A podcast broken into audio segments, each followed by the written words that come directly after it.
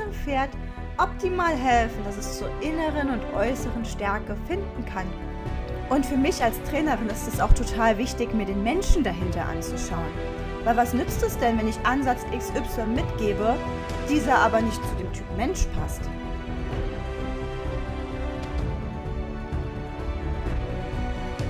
Frei und leicht, der Podcast für echte Herzblut-Pferdemenschen. Du lieber Herzblut-Pferdemensch und herzlich willkommen zu einer neuen Folge in meinem Podcast Frei und leicht in Verbindung mit deinem Pferd. Ähm, die aktuelle Folge resultiert aus einer Umfrage. Ihr habt es euch gewünscht. Ein paar weitere Einblicke oder mehr zu meiner eigenen, in Anführungszeichen, kleinen Pferdefamilie. Und gewünscht, getan. Here we go. Okay, also ich bin mittlerweile Mama von fünf Pferden und Teilzeitmama von noch einer weiteren Stute. Erstmal so einen kleinen groben Überblick. Der Leo ist ein äh, mittlerweile 13-jähriger Quarter ähm. Er ist am längsten meiner Pferdefamilie und tatsächlich auch das Pferd, was mich am meisten geprägt hat. Ähm, dann haben wir Napolitaner. Napolitaner ist eine zweijährige PAE-Stute, die aus ähm, Spanien von einem ganz tollen Züchter kommt. Mm, dann kam die Alassana unverhofft dazu. Alassana ist eine sechsjährige ähm, Spanierstute. Dann kam, ich muss schon lachen, wenn ich nur kurz einmal den Überblick über die Pferde gebe. Dann kam Cagliostro dazu. Cagliostro ist ein ähm, fünfjähriger ähm, Spanier äh, Wallach. Dann kam ganz unverhofft die kleine Topia Vita in mein Leben. Sie ist jetzt seit Februar Familienmitglied. Sie ist gerade mal acht Monate alt jetzt und ähm, dann bin ich noch Teilzeitmama von Zehner. Das ist der kleine grobe Überblick und jetzt gehen wir ins Detail. Okay, dann starten wir mit dem Leo, meinem absoluten Herzensbuben. Der ist jetzt mittlerweile über zehn Jahre in meinem Leben und ähm, ich habe ihn tatsächlich von einem Händler gekauft. Ich bin seinerzeit mit meinem Vater dahin gefahren. Ich habe ihn schon aus dem Auto auf der Wiese gesehen und dachte so, der ist es und der war es auch. Direkt gekauft und ähm, am nächsten Tag auch schon abgeholt. Und ähm, auch bewusst genau so gekauft, wie er war. Er war sehr, sehr dünn. Er war ähm, wirklich noch mini, mini, also wirklich ein Zwerg im Gegensatz zu dem, wie er heute ist. So ein kleiner, so ein kleiner Bodybuilder, so, so breit auch und kraftvoll. War ja damals wirklich ein kleines Henneschen. Und ähm, ich habe ihn auch bewusst mit seinem Bockhuf gekauft. Ich wusste das und ich wusste auch, mir haben ganz, ganz viele davon abgeraten, um Gottes Willen, fährt mit dem Bockhuf. Ähm, und ich so, ne, ich hole den genau so. Okay, ja. Dann ging unsere Reise los. Er kam, das habe ich danach erst so ein bisschen erfahren, aus einer Kinderreitschule. Und ähm, ja, dort hatte er eine eigene Wer kennt wen Seite ähm, und hieß zuvor Lila Launebär. Ja, der Name war Programm. Denn er hatte da schon gelernt, dass er ordentlich Kraft hat. Und er hat die Kraft doch wirklich rigoros gegen den Menschen eingesetzt. Das heißt, er hatte gelernt, wenn ich meinen Kopf nach außen drehe und ähm, das geschickt anstelle, dann bin ich von jetzt auf gleich weg. Sein Spannungslevel war sehr, sehr hoch und ich konnte es auch über die Jahre mehr und mehr in Erfahrung bringen, woher das Ganze überhaupt kam. Ähm, und ja, der Anfang schien mir noch recht unkompliziert. Ähm, und ehrlich gesagt habe ich nach und nach erst gespürt, was alles so mental bei ihm dahinter steckt. Ähm, vom, vom Charakter ist der ein, ein Pferd, wo man echt denken würde, okay, der ist, ähm, der, der, der, ist sehr, sehr präsent, ähm, er weiß, was er will, er macht sich Platz, wo er will, aber eigentlich ist er im Kern total sensibel. Und das ist eine ganz, ganz spannende Mischung. Ich würde ihn auch absolut als passiven Stresstypen bezeichnen. Das heißt, ähm, man würde sagen, er ist total gechillt und entspannt und ähm, ruhig an sich, aber der Schein trügt. Also er macht ganz, ganz viel mit sich im Inneren aus. Und wenn er dann explodiert, dann explodiert er. Und ähm, das durfte ich seinerzeit auf ganz, ganz schmerzhafte Art und Weise ähm, spüren lernen. Und ähm, er hatte auch so die Tendenz, ähm, dann immer mehr festzufrieren, also wirklich so diese typischen Anzeichen von einem passiven Stresstypen. Und ich wusste es damals auch nicht besser. Und meine Trainer haben mir dann so Aussagen, als es dann irgendwann ans Reiten ging, auch gesagt, du musst dich durchsetzen, du musst ihm zeigen, wer der Chef ist, du musst mehr treiben, du musst dies. Und er hat immer mehr zugemacht, immer mehr zugemacht. Und dann ging es los mit Bocken. Dann ging es los mit, wenn ich abgestiegen bin, mit Losreißen. Und, und, und. Also wirklich diese komplette Abwärtsspirale von einem Pferdetypen, von einem passiven Pferdetypen, der einfach nicht gehört und gesehen wird in seiner Sensibilität. Und ich kann euch sagen, ich habe so oft im Dreck gesessen. Ich habe so oft geweint und ich habe so oft mir gedacht, scheiße, bin ich einfach zu sanft für das Pferd? Warum kriege ich es nicht hin? Und jetzt kommt der entscheidende Punkt. Ähm, Pferde werden in Schubladen gestülpt, denn auch er wurde in Schubladen gestülpt, von wegen Bockhuf, um Gottes Willen, wie kannst du nur? Er ist auch noch Headshaker, das habe ich eben gar nicht erwähnt. Oh mein Gott, jetzt hast du auch noch einen Headshaker. Ähm, und dann noch der und Dressur niemals. So, das waren die Schubladen, wo er reingestopft wurde. Und ich wurde natürlich in die Schublade gesteckt, so, du kannst dich nicht durchsetzen. Zeig dem doch mal, wer der Chef ist. Ist doch kein Wunder, dass das bei euch nicht läuft. Ist doch kein Wunder, dass der nicht vorwärts geht. Ist doch kein Wunder, dass der sich losreißt. Das Problem war nur, all das, was die zu, die zu uns gesagt haben, hat einfach gar nicht zu uns gepasst. Das waren wir nicht. Ich war nie der Mensch, der irgendwie, äh, irgendwie die, die Dominanzrolle einnehmen wollte. Never ever, das bin ich nicht. Ich möchte eine Partnerschaft. Ich möchte eine Kommunikation. Und natürlich möchte ich mal einen Kommunikationsrahmen haben. Also unsere Regeln in der Beziehung, in der Partnerschaft, die, die essentiell sind. Aber dennoch möchte ich auch, dass mein Pferd Nein sagen darf. Und ich möchte vor allem Dingen mein Pferd verstehen. Und das ist mir da komplett äh, flöten gegangen zu der Zeit. Und am Tiefpunkt unserer Beziehung war, kam für mich tatsächlich der Wandel. Ähm, da habe ich alles über den Haufen geworfen und ich habe wirklich nochmal bei Null angefangen und habe für mich erkannt, wie wichtig Partnerschaft ist. Und dass ich, bevor ich jetzt irgendwie an Dressuraufgaben mit ihm denke, dass ich erstmal schauen muss, dass er überhaupt mit mir zusammenarbeiten möchte. Ich muss ihn erstmal mental erreichen, wirklich sagen, äh, er muss wirklich sagen, ja, das ist mein Mensch, mit dem möchte ich, bevor ich irgendwas von ihm anfragen kann, wirklich. Und ähm, das ist eine ganz, ganz spannende Sache. Dieses mentale Abholen, dieses mentale Verbinden, dieses partnerschaftliche, was wir brauchen, um auch wirklich nachher in die Umsetzung der Lektion zu kommen. Nämlich dann haben wir ein Pferd, was sagt, ja, ich bin dabei, ja, ich höre zu, ja, ich will verstehen. Dann wird es nicht nur vom Lektionenumsetzer, so ich setze meinen Schenkel da ein und er macht das Gewünschte, sondern er wird zum Versteher. Und dann wird es harmonisch, dann wird es leicht, dann wird es fein.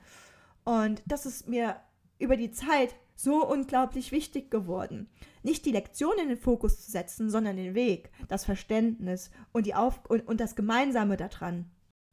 Und jeder, der von euch schon mal etwas irgendwie in dem Bereich Kontrollverlust erlebt hat, sei es jetzt losreißen, steigen oder durchgehen, der weiß, was das mit einem macht. Also das macht extrem viel mit einem. Ähm, in Sachen Vertrauen, Ängste etc. Und ich habe beim Losreißen Situationen erlebt, an denen hatte ich ganz, ganz lange zu kämpfen. Ähm, die Bilder, die gingen mir echt nicht aus dem Kopf. Ich kann euch eine Situation erzählen. Es war Weideauftrieb hier und ich habe schon gespürt, hey, der Leo, dem sein Fass ist am Überrollen. Deswegen habe ich am Anfang auch etwas zum passiven Stresstyp erzählt. Ähm, auch wenn er da ganz ruhig am Paddock stand und gesehen hat, wie alle auf die Wiese marschiert sind, war das für ihn extrem stressig. Er stand eigentlich nur noch festgefroren da. Und jeder andere von außen wird sagen, ja, der guckt ja einfach nur zu, der macht das ja gar nicht, dem interessiert das ja gar nicht, aber es hat was mit ihm gemacht.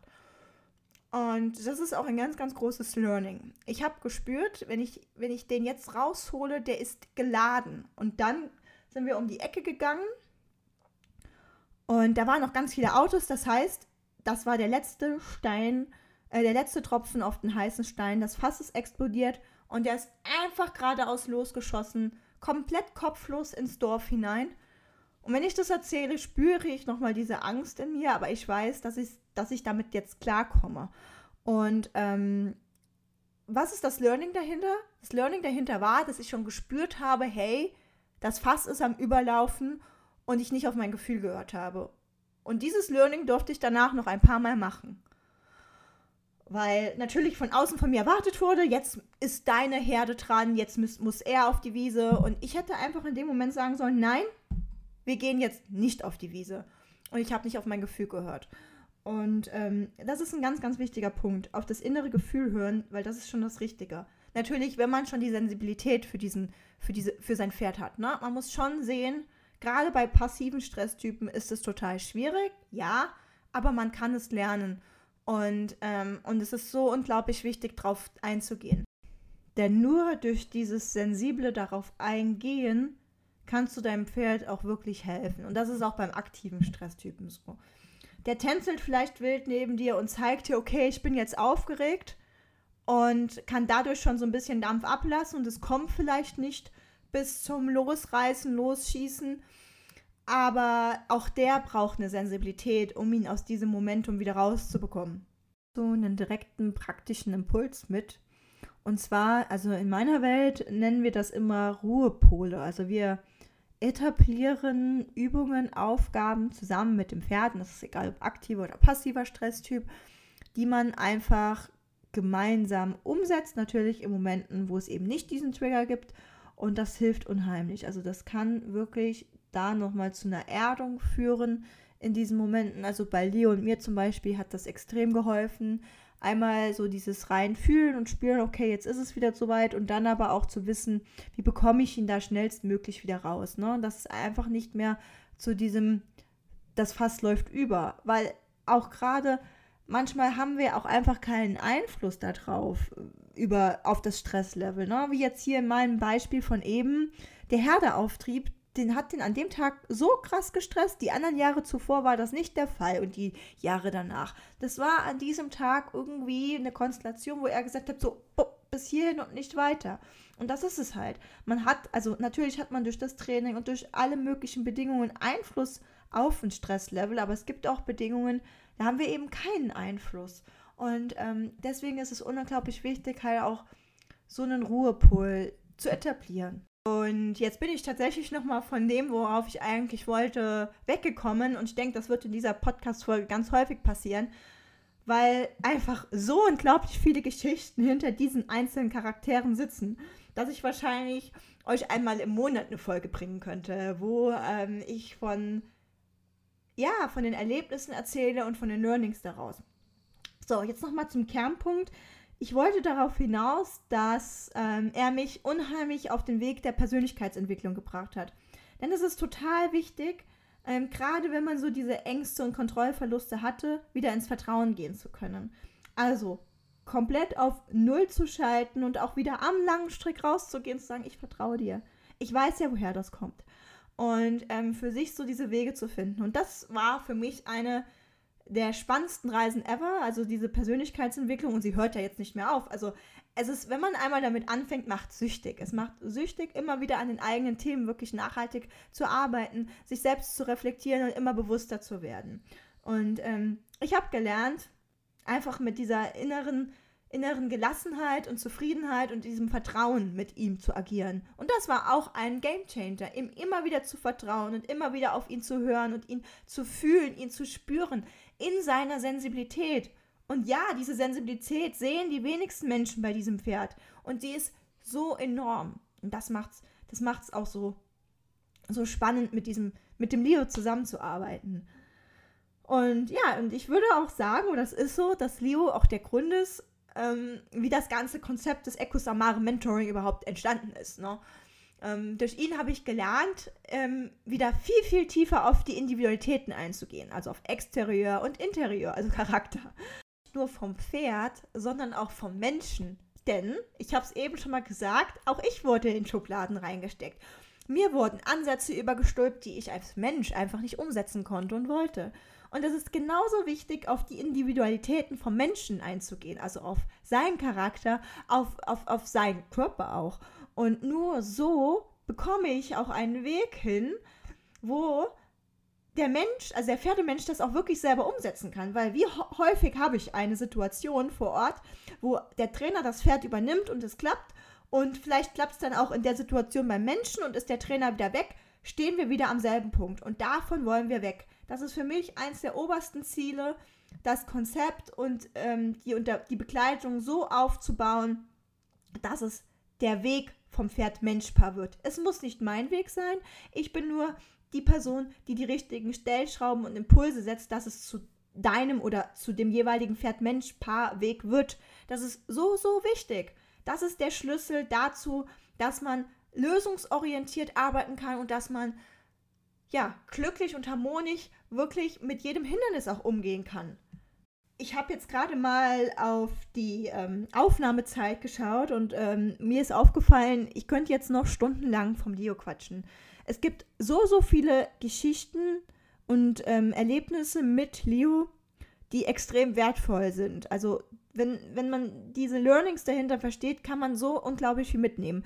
Und ich verspreche euch, wenn ihr Spaß drin habt, mache ich, mach ich gerne immer wieder Folgen mit diesen Learnings. Weil das sind Learnings, wie sie jeder von euch kennt. Das sind Geschichten aus dem Alltag, das sind Geschichten im Pferdeleben, ja. Und das ist, das ist, das ist das, was, was wichtig ist. Und ähm, das können wir gern machen, aber in dieser Folge sollte es ja um alle Pferde gehen. Das heißt, wir gehen jetzt zu meinem, zu Napolitaner. Das ist ja die Stute, die, äh, die ich vor zwei Jahren gekauft habe. Und ähm, sie war tatsächlich das einzige Pferd, was wirklich ein Plankauf war. Also wo ich wirklich gesagt habe, okay, ich mache mich jetzt auf die Suche. Ähm, ich habe die und die Kriterien und möchte, ähm, möchte, mal, möchte mal mich umschauen, ob es da irgendwas gibt, was zu mir passt. Und ähm, ich wusste, es sollte eine PAE-Stute sein und ja, es war auch, ist auch das einzige Pferd, wo ich wirklich ein bisschen nach der Farbe geschaut habe. Sie ist Biofarben. Und ähm, ich hatte auch so eine Idee, welche Zuchtlinien ich gerne hatte. Und dann habe ich, hätte, und dann habe ich in Spanien ein ganz, ganz tolles äh, Gestüt äh, gefunden, wo einfach alles gepasst hat. Und die kleine Maus ist wirklich eine Zaubermaus. Sie war vom ersten Moment an tiefenentspannt und ähm, total, total herzig und sie ist eine absolute Schmusewunder. Und sie ist tatsächlich das Pferd in meiner Familie, was echt keine Historie hat, also keine schlechten Erfahrungen gemacht hat. Ähm, sie kam aus einem ganz, ganz tollen Gestüt in Spanien, wo sie wirklich wunderschön aufgezüchtet wurde. Auch das Vorbereiten auf den Transport, alles einwandfrei. Und das merkt man durch und durch in ihrem Charakter, wie offen sie ist, wie vertrauensvoll sie ist. Und das ist für mich auch total spannend. Sie wird jetzt im Sommer drei Jahre alt das heißt, sie ist ausbildungstechnisch einfach nur bisher im Führtraining gearbeitet, Gelände ein bisschen.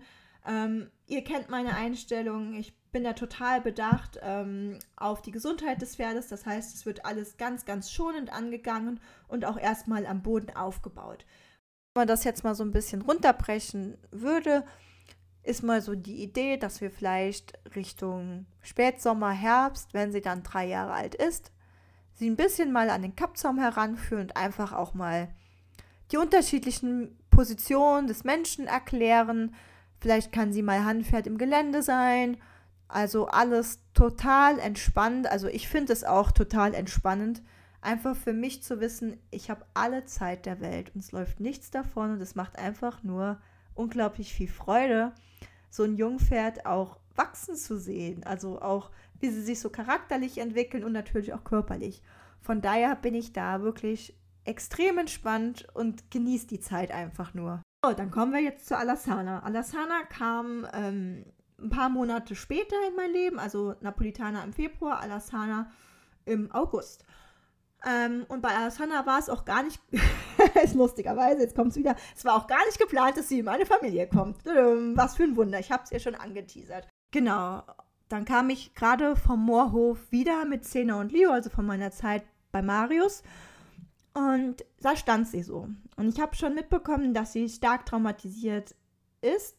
Und man konnte sie auch unschwer ansehen. Also sie hat wirklich starke und tiefe Vernarbungen an den Vorderbeinen.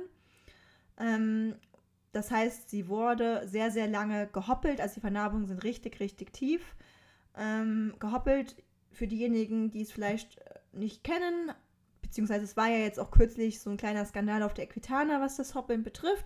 Mm, das heißt, ihre Vorderbeine waren tatsächlich verbunden, miteinander verbunden, sodass sie wirklich kaum Bewegungsmöglichkeiten hatte.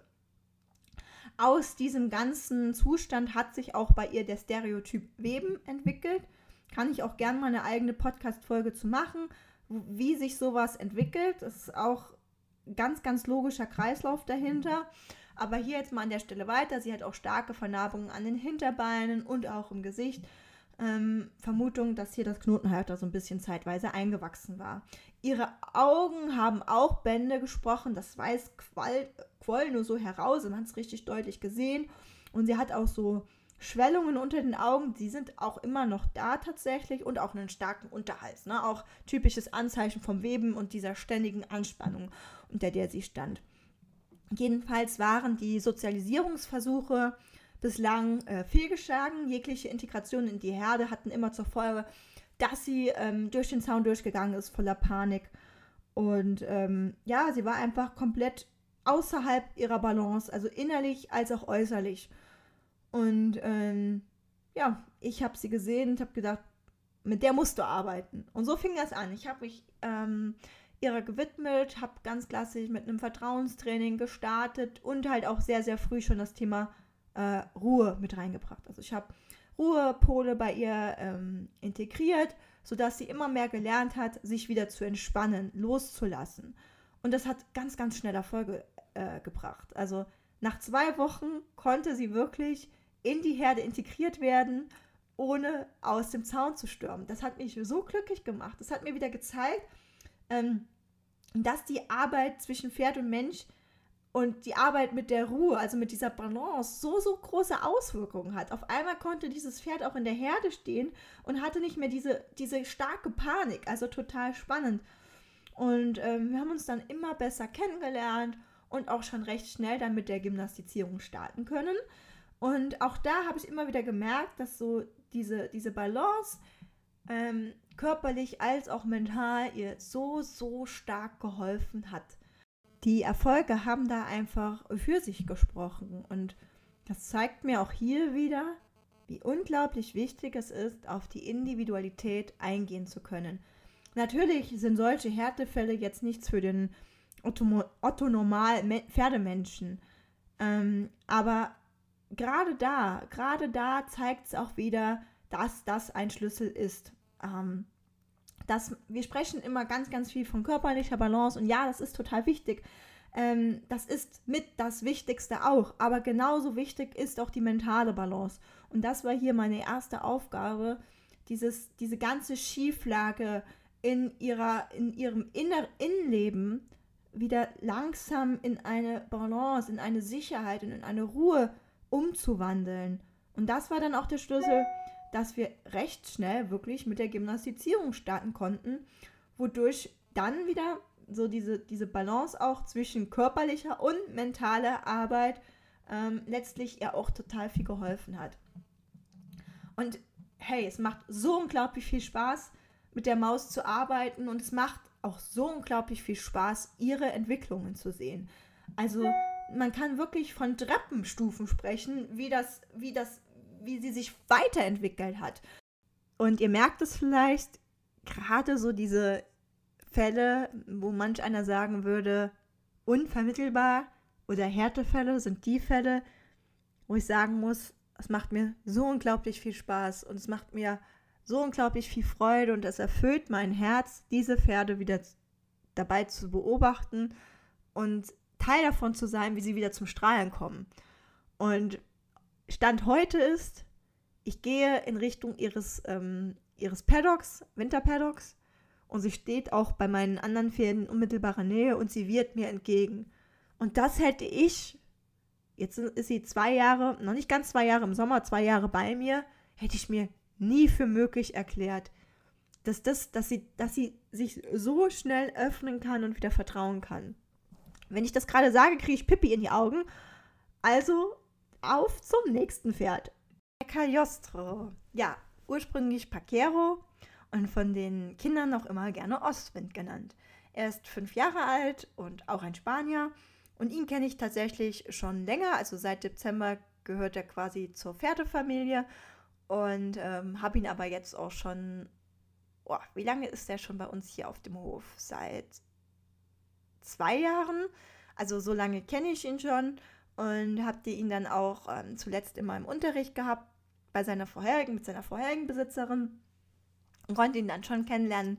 und hatte dann schon gemerkt, dass ich so eine kleine Affinität für ihn verspüre und er mir ja schon sehr, sehr gut gefällt. Und dann war es auch ähm, so gekommen, dass wir auch ähm, einen wirklich sehr, sehr intensiven Moment zusammen hatten. Und zwar ist er mit seiner vorherigen Besitzerin in die Klinik gefahren ähm, zur Zahn-OP. Und ähm, beim, bei der Heimfahrt ist leider Gottes ein bisschen was schief, oder beim Verladen in Richtung Heimfahrt. Da war ich nicht dabei, aber da ist leider Gottes einiges schiefgelaufen, sodass er da echt einen Trauma von weggetragen hat. Das heißt, sie haben ihn an dem Tag auch nicht mehr verladen bekommen. Da war alles dabei, was man sich so vorstellen kann. Ähm, ich bin dann Tag drauf zu ihm hin und da war es natürlich dann meine Aufgabe, ihn nochmal zu verladen. Und ich muss dazu sagen, als er ähm, zur Klinik hin in den Hänger gehen sollte, war er innerhalb von kurzer Zeit sofort drin. Also das war kein Problem und dementsprechend hat es mir auch total leid getan, dass er da diese schlimme Erfahrung mitmachen musste. Das war auf jeden Fall ein total intensiver Moment für mich. So ähm, nach diesem Hängertrauma da nochmal eine Verbindung zu ihm aufzubauen und mit ihm da zu arbeiten. Genau, und wenig später hat sich dann auch so zugetragen, dass die Besitzerin meinte, dass sie das Thema Pferdesport, Reitsport aufgeben möchte und auch irgendwie nicht so der richtige Draht zu den beiden sich hergestellt hat er hat natürlich seine Themen und da ging mir natürlich auch ähm, durch den Kopf, was ist denn, wenn der in falsche Hände gerät? Und da war es für mich klar, ich hole den jungen Mann. Also er passt auch perfekt so in meine Family und in das, was ich mir so wünsche und in, in die Ziele, die ich mir so mit den Pferden gesteckt habe, in Sachen Ausbildung und Prüfungen. Und ich bin mega happy, dass er, dass er dazugehört. Er ist hyper, hyper sensibel. Es macht so unglaublich viel Spaß, mit ihm zu arbeiten. Ähm, er ist einfach eine ganz, ganz sanfte Seele, ähm, die, die man einfach nur ins Herz schließen kann. Und ja, das war dann Pferdchen Nummer 4. So, und ähm, jetzt stelle ich euch das jüngste Familienmitglied vor, die kleine Topia Vita. Sie wird jetzt gleich neun Monate alt und ist ein KWPN bzw. als Westfale eingetragen. Und ich hatte in der letzten Podcast-Folge jetzt schon einiges zu ihr erzählt, weil ähm, der Start auch wirklich echt schwierig war wegen einem Unfall und ähm, das mir auch wieder gezeigt hat, wie schnell man eine wirklich tiefe und innige Beziehung und Verbindung zu einem Pferd aufbauen kann. Also, wenn du das verpasst hast, switch einfach eine Folge ähm, vor. Ähm, da bin ich da wirklich ins Detail reingegangen, was passiert ist und was das auch mit uns gemacht hat. Ähm, das Ganze ist jetzt ähm, ja fast zwei Monate her, der Unfall. Die Zeit, die rennt. Und ich muss sagen, sie hat sich so, so toll eingegliedert. Ähm, sie ist ein herzensgutes Pferd. Und natürlich ist unklar, ob sie jetzt später irgendwie Folgen von dem ganzen Unfall davontragen wird. Ne? Also es kann immer noch sein, dass irgendwo ein Splitter im Nackenband ähm, steckt. Aber das ist mir egal. Also ich denke, oder ich bin mir zu 1000 Prozent sicher, dass gerade die Natur bei so jungen Tieren noch einiges ähm, äh, in Ordnung bringen kann. Und ähm, auf der anderen Seite würde ich alles daran setzen, dass ich sie ähm, gesund erhalten, in der Zukunft arbeiten kann und ähm, dass das Training da einfach optimal auf sie abgestimmt wird. Deswegen macht mir das auch gar keine Sorgen. Ganz im Gegenteil, ich bin froh, dass sie bei mir ist und ich dann wirklich danach schauen kann. Genau, und jetzt ähm, zu meinem, zu meinem Teilzeitkind, also wo ich Teilzeitmama quasi bin, ähm, die liebe Sena. Sena ist ein Knappstrupper Friesenmix-Stute und sie ist quasi Best Buddy von Leo. Äh, die zwei sind unzertrennlich, also sie sind wirklich ein Kopf und ein Arsch und der eine kann nicht ohne den anderen. Und als ich dann vor zwei Jahren die Entscheidung getroffen habe, hey, ich ziehe es jetzt durch, ich gehe jetzt noch mal drei Monate weg und möchte mich intensiv fortbilden und die Zusage bei Marius bekommen habe, da habe ich natürlich gesagt, hey, ich kann den Leo nicht alleine mitholen. Das wird den beiden das Herz brechen. Und äh, Sina ist die Stute von meiner Schwester. Dann habe ich natürlich meine Schwester ganz lieb gefragt, hey, wäre das für dich in Ordnung, dein Pferd drei Monate wirklich in meiner Obhut mitzugeben? Und sie hat dem Ganzen zugestimmt und ich muss euch sagen, wir hatten eine extrem tolle Zeit auf dem Moorhof. Also Sina hat mir die Geschenke nur so vor die Füße gelegt. Es hat so viel Freude gemacht, ähm, sich da mit ihr ähm, zusammenzufinden, weil ich habe ich hab sie vorher immer mal gearbeitet, aber natürlich nicht so intensiv. Und ähm, die drei Monate haben uns so unglaublich zusammengeschweißt und uns zu so tollen Aufgaben geführt. Und genau, seitdem arbeite ich sie auch regelmäßig. Man muss aber jetzt ein Aber dazu sagen, weil sie leider Gottes seit dem Sommer letzten Jahres eine schwere Atemwegserkrankung bekommen hat. Da kommen wir auch schon wieder zu einem ganz wichtigen Punkt, was ich echt sagen muss. Jetzt im Laufe meiner Lebensjahre haben Pferde mich doch schon irgendwie immer wieder in ähm, gute Richtungen gebracht. Ne? Jedenfalls habe ich jetzt durch ihre Erkrankung für mich auch den Entschluss gefasst, noch eine ergänzende Ausbildung zur Atemtherapeutin zu machen. Und allein durch diese Ausbildung habe ich schon wieder so, so viele tolle andere Pferd-Mensch-Paare kennengelernt, denen ich jetzt wieder helfen darf. Und die Ausbildung ist ja noch lange nicht fertig und das, ich finde es immer wieder schön, wie sich dadurch ähm, wieder neue Wege ergeben und ähm, ja, man dazulernen darf. Und das ist natürlich für mich total wichtig, immer wieder über den Tellerrand zu schauen. Also gerade jeder, der weiß, der ein Pferd hat mit einer chronischen Erkrankung, der weiß, es kommen von allen Seiten Empfehlungen, äh, Ratschläge. Der eine Tierarzt sagt das, der andere Fach, Facharzt sagt das und, und, und. Und irgendwann weiß man gar nicht mehr, wohin. Und für mich ist es so unglaublich wichtig, immer wieder mir Wissen anzueignen, dass ich selber meine Entscheidungen treffen kann. Ne? Dass ich selber weiß, okay, jetzt brauche ich das und dann brauche ich wieder das. Und dass ich einfach so einen übergeordneten roten Faden und Wissen habe. Und so kam es auch dass ich dann gesagt habe, ey, ich mache jetzt diese Ausbildung für Szene, für mein eigenes Weiterkommen einfach auch. Und das stimmt tatsächlich. Ich höre es immer mehr. Ähm, Pferde mit chronischen Erkrankungen und deswegen auch gerade wenn man im Trainerbereich unterwegs ist, es sind einfach viele Faktoren, die wichtig sind für die Gesunderhaltung. Das war die Vorstellung meiner sechs Herzenspferde und ihr habt vielleicht gemerkt, ich habe mir für diese Folge echt kein Skript geschrieben. Ich wollte es einfach so aus dem Herzen heraus euch mitgeben. So wie es mir gerade in den Sinn kommt, so wie ich es euch auch sagen würde, wenn wir uns jetzt irgendwie auf der Straße treffen würden und du sagen würdest, hey, stell mir mal deine Pferde vor. Genau so ähm, habe ich das versucht, hier an der Stelle irgendwie zusammenzufassen. Und mir ist dabei auch ganz, ganz doll bewusst geworden, dass da noch so viel mehr dahinter steckt ähm, so viele Learnings, so viele Impulse, die ich euch noch mitgeben kann. Ähm, weil, ja, jedes der Pferde, insbesondere Leo und Sena, haben mich extrem geprägt. Extrem geprägt in dem, was ich heute tue. Extrem geprägt in der Art und Weise, wie ich mit Pferd-Mensch-Paaren zusammenarbeite. Ähm, weil sie eben beide nicht diesen Lehrbuch-Pferdekörper haben. Und sie haben schon dreimal nicht ähm, den Charakter, äh, den man irgendwie in eine Schublade stecken könnte und sagen könnte, hey, Schema XY passt zu diesem Pferd. Nein, sie sind total individuell. Und wenn ich ehrlich bin, oder wenn, wenn du ehrlich zu dir selber bist, wer hat heutzutage schon ein Lehrbuchpferd? Niemand.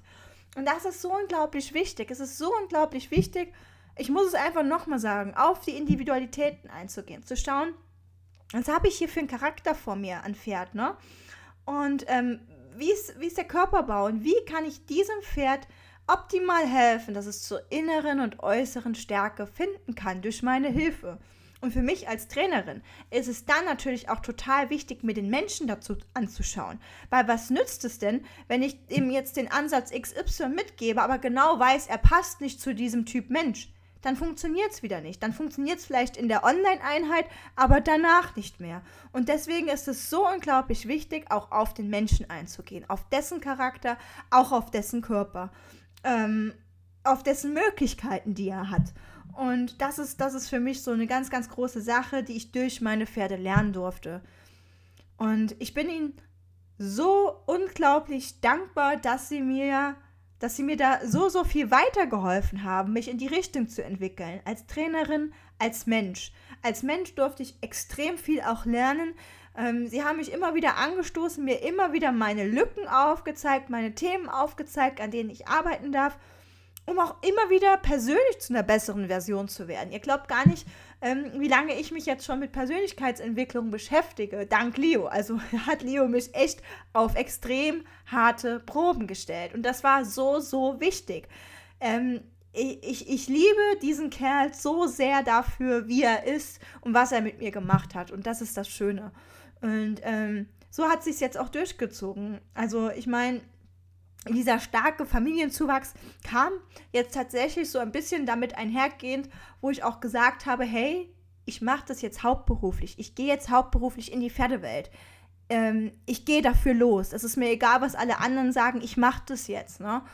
Ähm, für die, die es nicht wissen, ich war vorher zehn Jahre ähm, Abteilungsleitung im Marketing, Vertrieb, sehr erfolgreich da drin. Ich habe alles an den Nagel gesetzt, um genau dieser Passion zu folgen. Und da haben mich meine Pferde drauf gestoßen. Und durch ähm, den, die immer stärkere Intensität, dass ich es wirklich Vollzeit tue, kamen natürlich auch die Pferde in mein Leben dazu. Und das ist auch so unglaublich wichtig, weil auch da immer wieder neue Impulse auf mich kommen, die ich natürlich fürs Training nutzen kann.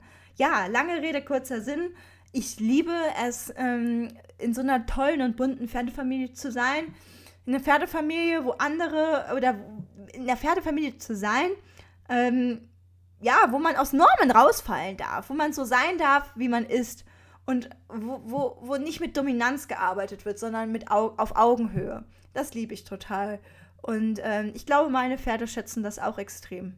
Vielleicht noch als letztes Schlusswort. Ich glaube, es ist egal, in welchem Bereich wir unterwegs sind, immer das Wichtigste, dass wir so sein dürfen, wie wir sind. Und genauso ist es auch mit unseren Pferden.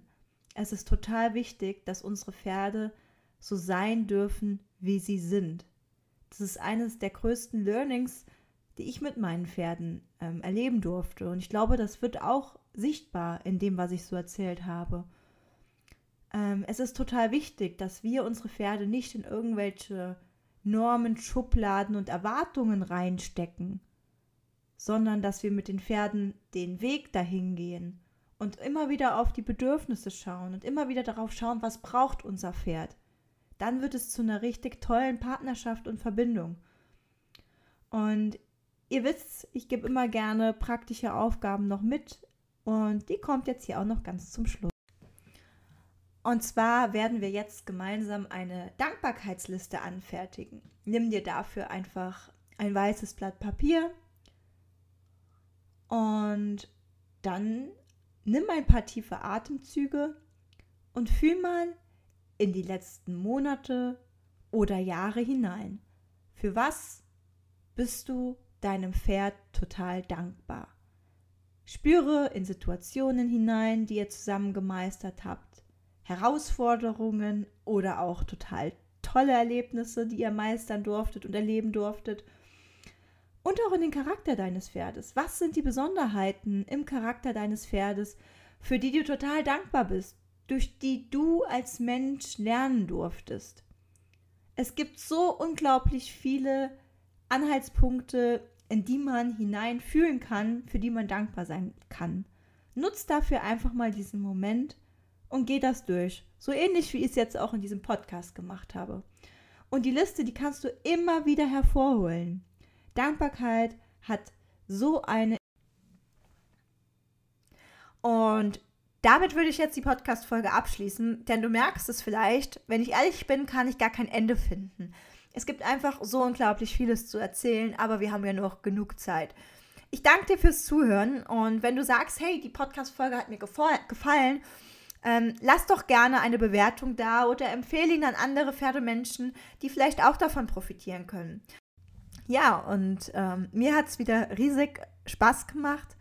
Ich würde sagen, bis zum nächsten Mal.